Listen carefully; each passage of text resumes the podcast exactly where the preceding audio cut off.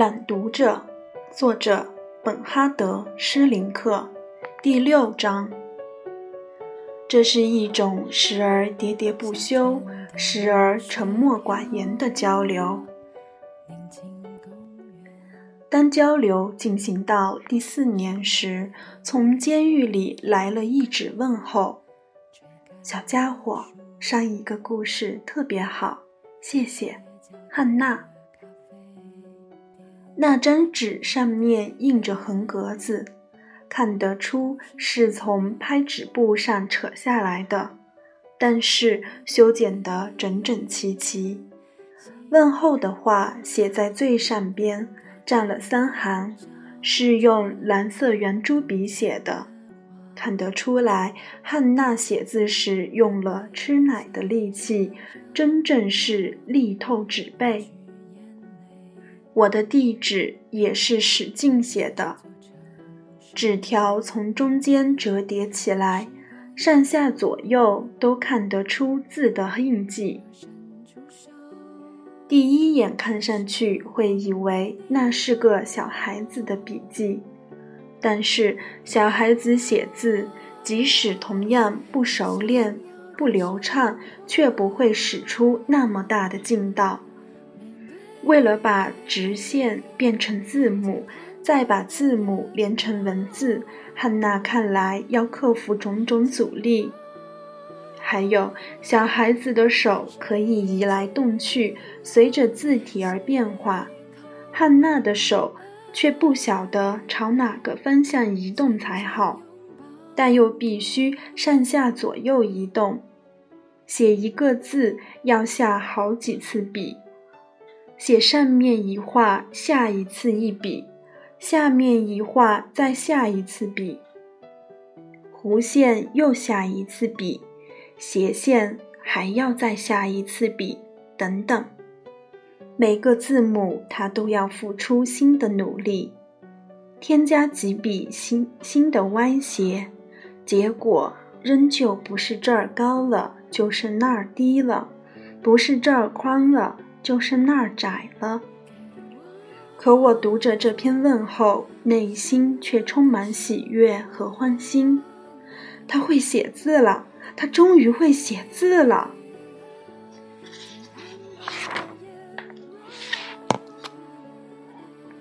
在那些年里，凡是有关文盲的文章，能够找得到的，我都读过了。我懂得。他们生活中多么需要别人帮助，例如寻道路、找地址，或者在饭店吃饭时要点菜时等等。待人接物不能不按照约定俗成的规矩、传统习惯的做法，这往往让他们提心吊胆。没有读写能力而又而又想加以掩饰，多少能量？就这样从生命里给抽去了，消耗了。文盲实际上就是不够成熟。汉娜能够鼓足勇气去脱盲，这就标志着她已经从幼稚向成熟迈出了一步，这是启蒙开化的一大步。接着，我仔细观察了汉娜写的字。看到他为此付出了多少精力加辛苦，我不禁为他骄傲起来。与此同时，我又为他悲伤，为他那迟到和错过的生活而悲痛，为他整个生命的姗姗来迟、生不逢时而伤感。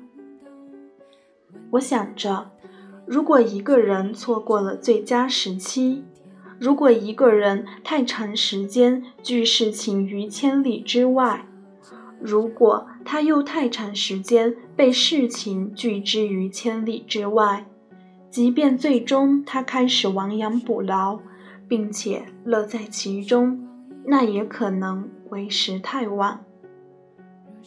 我又转念一想，或许根本不存在太晚的事情，而只是。晚不晚的问题吗？或许为时虽晚，也不总算聊胜于无吗？我实在搞不清楚。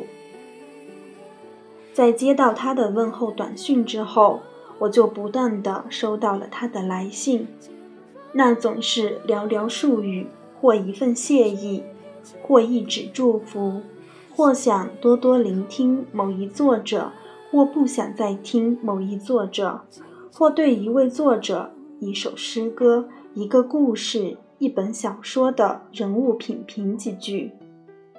甚至是监狱里的所见所闻，他写道：“院子里的连翘花已经开了。”或者，“我今天希我希望今年雷天雨，我希望今年夏天雷雨天多点。”或者，“从窗子里朝外望过去。”我看到鸟儿怎样聚会在一起，飞向南方，等等。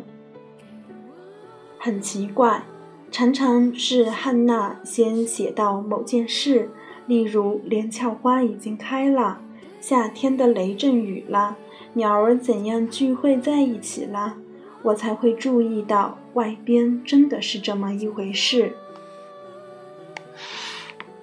更有甚者。汉娜对于文学的体验和评论经常十分准确，令人惊诧。施尼茨勒汪汪叫唤，茨威格是条死狗，或者凯勒要的是个女人，或者歌德的诗像一幅幅小画图，还镶在美妙的框子里，或者伦茨一定用打字机写作。等等，汉娜对于这些作家的生平一无所知，所以除非有哪一位明显不属于现代，他全都把他们看成是同时代人，而他所发表的意见也就以这点为基础。我迷惑不解，有多少古代文学作品读起来会像现代文呢？话说回来。如果有谁不了解历史，不妨来个简单化，把古代的生活情况当作遥远地方的生活现实来看待。汉娜大概就是这么做的。我从来没有给汉娜写过回信，但是一直为她朗读。期间，我曾到美国去待过一年，就是那段时间，我也给她邮寄磁带。有时候我去度假，有时候我特别忙，完成一段磁带的时间就可能长一点，所以我给她寄磁带没有固定的规律，或一个礼拜一次，或两个礼拜一次，有时也可能间隔三四礼拜才记。现在汉娜既然已经学会了阅读，就很可能不再需要我的磁带了。我也就不必那么着急了。不过，尽管这样，他也可能还是喜欢聆听我的朗读。要知道，朗读本身就是我对他讲话、同他交谈的一种方式。我把他写来的所有问候信都保存着，他的书法也有所改进。起初，他写得很工整，却很不自如。到后来就轻松自信多了，然而他的字始终没有达到熟练的程度，却表现了某种严谨的美，看上去就像出于一位老人之手。只不过那老人一辈子也没有写过多少字。感谢大家的收听，咱们下期节目再见。